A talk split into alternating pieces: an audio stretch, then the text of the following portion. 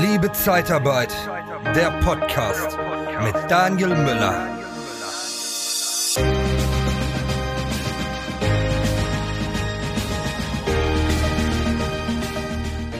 Hast du dich schon mal mit dem Thema Nachfolgeregelung beschäftigt? Hast du dich schon mal mit dem Thema, dass du einen Nachfolger für dich, für deine Position findest, beschäftigt?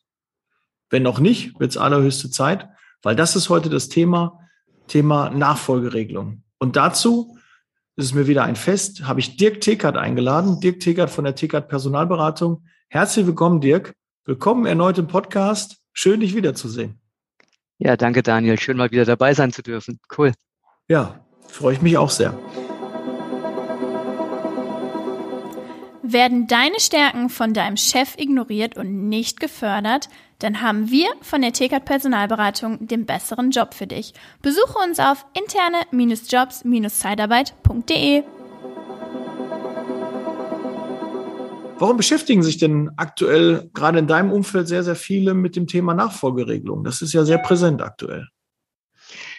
Ja, das eine hat natürlich eine Menge mit dem Alter zu tun. Ne? Die, die Unternehmer, so die, die, die Gründer äh, innerhalb dieser Branche, die werden nun mal immer älter, sind äh, zum Teil schon äh, deutlich über 50, 60, gar 70. Also mir sind sogar noch 80-jährige Unternehmer in dieser Branche bereits bekannt.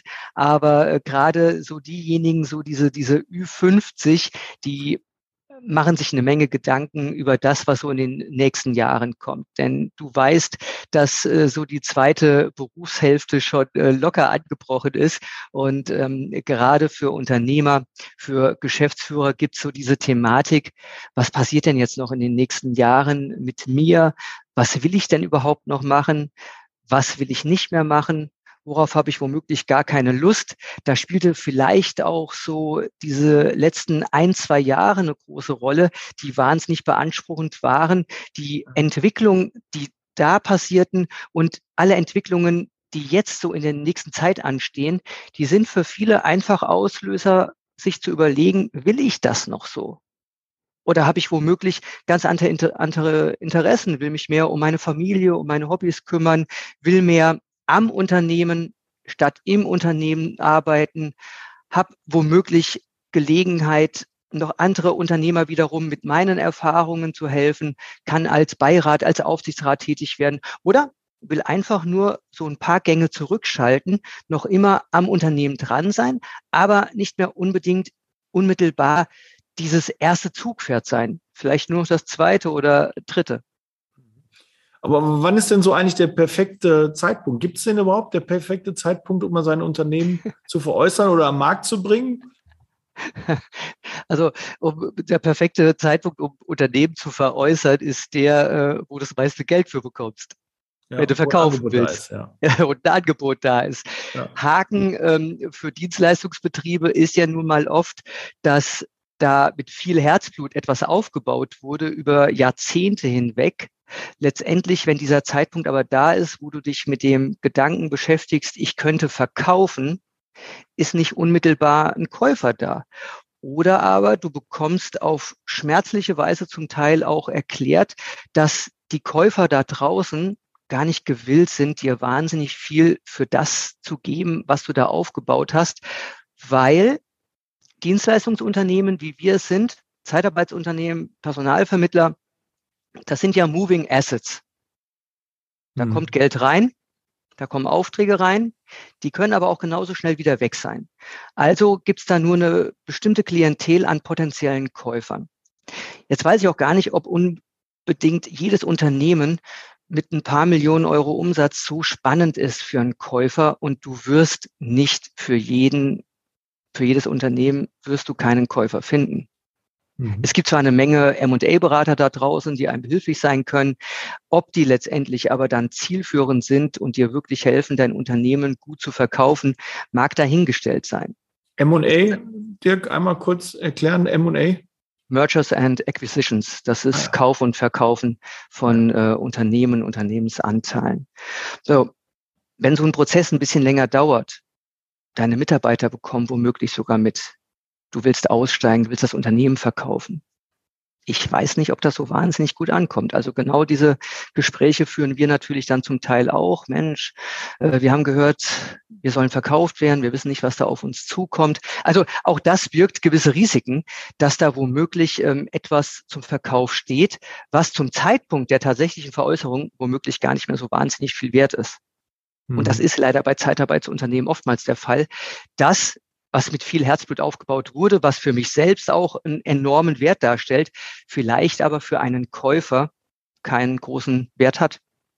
Mhm. Aus dem Grunde ist es vielleicht schlauer, sich nicht nur mit dem Thema Verkauf zu beschäftigen, sondern es gibt ja nun mal auch eine Vielzahl anderer Möglichkeiten, wie ich das Unternehmen in andere Hände geben kann oder wie ich Verantwortlichkeiten in andere Hände geben kann ich stelle mir das immer schwer vor, auch die Bewertung. Ne? Es gibt ja so, ähm, wie, wie bewerte ich mein Unternehmen, was ist es überhaupt wert? Ähm, da gibt es, glaube ich, ja so ein, zwei Faustformeln, aber ähm, Angebot und Nachfrage bestimmen wahrscheinlich nachher den Preis. Ne? Das ist korrekt. Ja, und da muss man natürlich auch gucken. Ähm, aber Dirk, vielleicht auch nochmal, es gibt ja auch Asset Deals, jetzt fällt mir der andere Begriff nicht ein, wie man das andere Deal äh, nennt. Also Asset Deals ist ja, wenn ein Geschäftsbereich nur verkauft wird, ein besonderer Part aus einem Unternehmen oder das gesamte, die gesamte ähm, Dienstleistung, die gesamte Firma. Genau. Asset Deals, Shared ja. Deals, ja, whatever. Genau. Shared ja. ist dann wahrscheinlich das andere. Genau. Mhm. begrifflich. Ähm, kann man, äh, kann man da auch was äh, zu sagen? Was würdest du eher tendieren, das in einzelnen Stücken zu verkaufen oder doch lieber versuchen, das gesamte Unternehmen zu veräußern? Die Frage ist, wenn ich was veräußern kann, ist es immer attraktiver, das gesamte Unternehmen zu veräußern. Ne? Vorteil ist wahrscheinlich bei einem Asset-Deal, wobei ich kein M&A-Berater bin. Mhm. Ähm, Vorteil ist bei einem Asset-Deal, dass du natürlich wesentlich schneller so einen Verkauf über die Bühne bekommst und somit natürlich auch schneller Geld hast. Also ist die Frage, welche Ambition ähm, jemand hat. Aber ernsthaft, Daniel, ich weiß gar nicht, ob für die Vielzahl der Unternehmer da draußen, die so meines Alters sind oder darüber, ob dieser Verkauf wirklich äh, für die so interessant ist oder ob es nicht viel, viel spannender ist, ein Leben lang an seinem Unternehmen noch mitzupartizipieren. Mhm.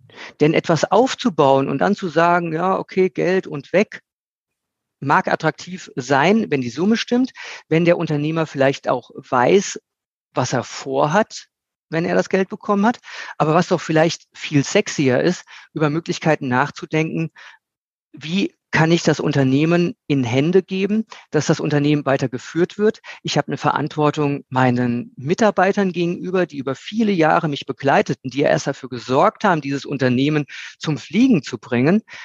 Ob ich nicht eine Möglichkeit finde, weiterhin die Arbeitsplätze zu sichern, weiterhin selbst auch mein Auskommen zu haben, denn ähm, auch mit 70, 80, 90, also du und ich, wir planen ja auch noch ein Stück weit älter zu werden. Äh, wir werden ja immer noch so ein bisschen Geld dann auch zum Leben benötigen. Da ist so ein Unternehmen durchaus sinnig. Und wenn es mir gelingt, hier die passende Nachfolge aufzubauen, da ist das womöglich ungleich sexier als das zwei- oder dreifache, vielleicht vierfache meines Ergebnisses zu erhalten. Aber was gibt es denn für Möglichkeiten, Alternative zum Verkauf? Ähm, gibt natürlich äh, jemand aus der Belegschaft, der das dann machen könnte.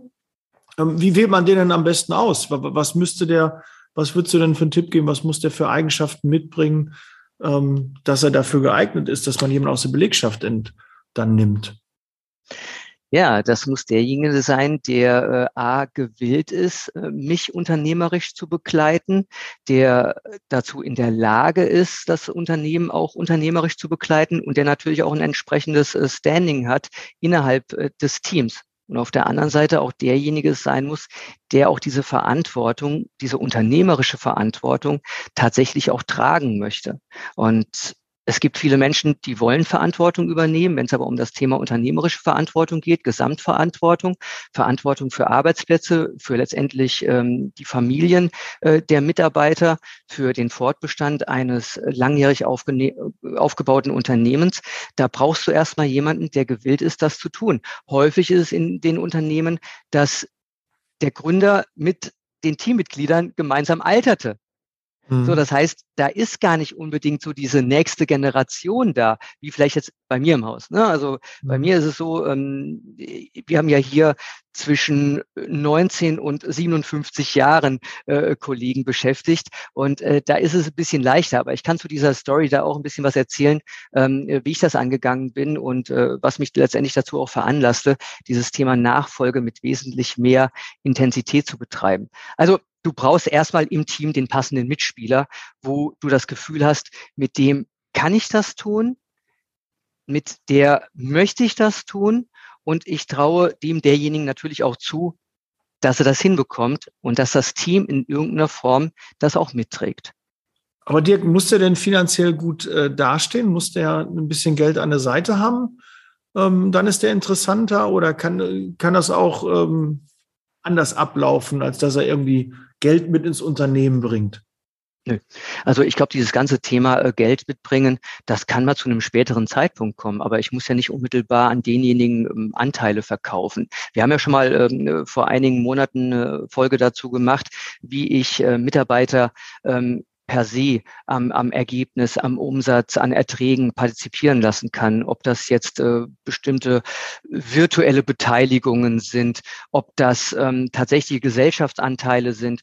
Das ist ja eine Sache, die muss man individuell besprechen und das muss auch kein Schwarz oder Weiß sein, sondern das kann ja ein sogenanntes Kontinuum sein. Ne? Also zum Anfang bist du zu 100 Prozent angestellt und irgendwann ähm, übernimmst du sukzessive Gesellschaftsanteile. Ist eine Option, wenn man sich aneinander gewöhnt hat und sich das eingespielt hat. Mhm. Du planst eine Firmenveranstaltung oder ein Event und suchst noch nach einer inspirierenden Vortragsrednerin für dein Publikum? Dann buche doch am besten eine echte Expertin der Personaldienstleistungsbranche, Nicole Truchsess. Sie begeistert mit ihren Vorträgen zu den Themen Sales, Recruiting und Erfolgsmindset wie kaum eine andere. Humorvoll, authentisch, kompetent und motivierend. Informiere dich jetzt unter www.truchsessbrandel.de oder sende eine Mail an info@truchsessbrandel.de und erhalte deine Speakerbroschüre mit allen Informationen. Truchsess und Brandel. Kunden, Bewerber gewinnen. Dann haben wir jetzt einmal die Belegschaft, das ist eine Möglichkeit. Der Verkauf haben wir gerade schon. Ähm, und äh, dann das Umfeld. Ne? Auch im Umfeld könnte ja eventuell auch ein potenzieller Käufer ähm, sitzen. Ja, der Klassiker ist die Familie. Ja. ja. Früher war es ja so, ne, dass, dass äh, Metzgereien und alle möglichen Betriebe über Generationen in einer äh, Hand äh, sind und waren, ist ja häufig in der ländlichen Region immer noch so.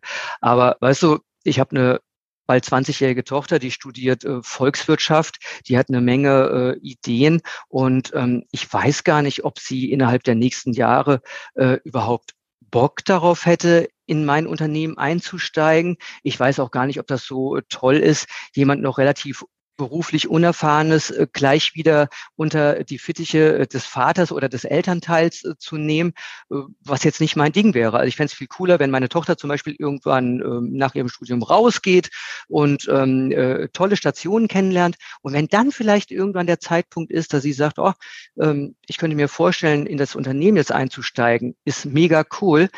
Wenn sie es aber nicht macht, ja, dann ist das so. Und mhm. Ich glaube, dass bei den jungen Menschen gerade so viele Optionen äh, bestehen, dass sich darauf zu verlassen, diese dann sofort in dein Unternehmen einsteigen, nicht so gut ist. Und ich habe das oft, oft genug gesehen, dass Kinder zu früh in den Unternehmen eingestiegen sind, gescheitert sind, die Eltern zu stark waren und ähm, ja, dass das häufig in Unbildern auch endete. Das führte zum Teil auch dahin, sogar hier in der Branche, dass ähm, Vater mit Sohn nicht mehr spricht. Mhm. Und die haben getrennte Zeitarbeitsunternehmen, ja. Also das gibt es auch in diesem Markt und das gibt es in vielen anderen Branchen auch. Und das finde ich äh, verdammt bedauerlich. Also dieses Thema Familiennachfolge ist schwieriger geworden, deutlich, deutlich schwieriger, als das noch vor vielen Jahren war. Ja, ich glaube, es ist auch etwas, was man länger, längerfristig planen muss. Und äh, irgendwann, glaube ich, reift dann der Entschluss in einem, in einem Geschäftsführer, dass er dann sagt, okay, jetzt beschäftige ich mich mit der Nachfolge. Und dann ist so das Ziel, in ein, zwei Jahren das zu machen. Aber ich glaube, gerade wenn man familiär das Ganze übergeben möchte, dann muss das noch ein bisschen äh, länger vorbereitet sein, damit die Anerkennung auch im Team dann gegeben ist, weil ich habe selbst schon in einem Unternehmen mal erlebt, äh, wo da auch versucht wurde, dass ähm, der, der Sohn oder die, die Schwester, äh, die, die Tochter das machen sollte. Und ähm, das hat dann leider nicht funktioniert, weil die Anerkennung nicht so da war in der Belegschaft. Und äh, deshalb glaube ich, muss man da ein bisschen auch mehr Weitsicht haben, dass man das schon frühzeitig einstiehlt. Und es ist auch nicht immer gesagt, was ja immer so der Wunsch ist, ja, ich übergebe das meinen, meinen Nachfahren, meiner Familie und dann bleibt das weiter in Familienbesitz. Aber vielleicht wollen diejenigen das gar nicht und werden dann da reingedrückt und sind dann nicht so erfolgreich. Und das merkt man halt, wenn man was mit Herzblut nicht macht, dann ist das auch nicht so erfolgreich. Ne? Ja, das ist einfach so. Und es gibt da draußen im Markt eine Vielzahl ähm, engagierter, motivierter Menschen. Mein, du bist ja auch einer von denen. Ne? Ähm, äh, wenn man dir vermutlich das richtige Angebot gemacht hätte, entweder vor deinem einem deiner ehemaligen Arbeitgeber oder mhm. wie auch immer, dann hättest du dich vielleicht gar nicht selbstständig gemacht, sondern äh, wärst dort eingestiegen, ja? Und, ja, äh, äh durchaus möglich, ja. Das wäre ja? sicherlich äh, eine Idee gewesen, ja. So, und, und so war es zu meiner Zeit damals auch. Ähm, äh, wenn man mir ähm, ein gescheites Angebot gemacht hätte, dann, ähm, äh, nee, nur nicht mal ein gescheites, wenn man mir überhaupt eins gemacht hätte, dann ähm, hätte ich das hier vielleicht heute gar nicht gemacht im Umkehrschluss bin ich heilfroh, dass es jetzt so ist, wie es ist. Ne? Aber ähm, da draußen im Markt sind eine Menge engagierter Menschen und wir haben allein im, im letzten Jahr, ich glaube, schon zehn Positionen besetzt, wo es um das Thema Nachfolge ging, wo ähm, äh, entweder der angestellte Geschäftsführer raus wollte oder seine Arbeitszeit reduzieren wollte, wo der Unternehmer raus wollte halt reduzieren wollte. So, und ähm, dass wir da die äh, passenden Nachfolger installiert haben. Das Schwierige ist ja zum Anfang, diesen Denkprozess überhaupt erstmal anzuschieben, weil das ja nun mal eine Thematik ist, die du ja so ein bisschen vor dir herschiebst. Ne? Also ich mache mal so einen Ausflug ins Private. Das äh, ist vielleicht die leichteste Geschichte. So an Weihnachten fing ich so langsam an, darüber nachzudenken, naja, ähm, ich werde jetzt 52 was soll denn eigentlich so die nächsten Jahre mit mir passieren? Was passiert eigentlich mit dem Unternehmen, wenn ich aus welchem Grunde auch immer längere Zeiträume nicht mehr handlungsfähig bin? Womöglich gar nicht mehr handlungsfähig bin. Tot. Hm. Was gebe ich meiner Familie an die Hand, dass sie gut entscheiden können, was aus diesem Unternehmen wird? Weil ich ein Riesenverantwortungsbewusstsein diesem Unternehmen und all denen, die hier arbeiten, habe, dass deren Arbeitsplätze gesichert sind, weil kein Arbeitnehmer arbeitet ja zum Spaß irgendwo. Die machen das, um ihren Kühlschrank voll zu bekommen und ein, gut, ein gutes Leben zu haben. Und das ist auch meine Verantwortung als Unternehmer. So, und da habe ich mir überlegt, ja, was macht denn meine Frau, meine Tochter, wenn die jetzt auf einmal mit meinem Tod konfrontiert sind? Ähm, wer soll denn hier was machen? Weil jetzt habe ich die das große Glück, dass meine Frau hier äh, die Buchhaltung und, und äh, Personaltätigkeiten, interne Personaltätigkeiten abwickelt, dass sie äh, zumindest einigermaßen nah am Unternehmen ist. Aber dennoch ähm, haben wir klar besprochen, was zu tun ist, wenn das mal passieren sollte. Mhm. Und dann kam natürlich der nächste Step. Wir beide reisen nun mal auch gerne. Was ist denn, wenn wir beide handlungsunfähig werden? Kann ja alles passieren. Mhm. Ergo kam ich schnell auf den Gedanken, oh, jetzt muss hier doch mal ähm, äh, die Fragestellung Handlungsbevollmächtigte, Prokuristin, wer kann denn überhaupt über Konten verfügen? Mhm. So, und auf diesem Step war ich. Dann bist du zum nächsten Step gekommen, ähm, dass du sagst, hm, ich baue mir mal so eine Art Crash-Ordner auf. Einen Ordner, in dem alles drin ist für den Fall der Fälle, den sich dann meine Tochter, wer auch immer greifen kann, um zu sagen, alles klar, A, B, C, D, E dies, das, jenes habe ich zu tun, weil man darf ja eins nicht vergessen. Die Nachkommen, wenn so eine Situation eintritt, die stehen ja unter einem brutalen Druck. Und wenn du emotional auch noch bist, was machst du dann? Die meisten Fehler.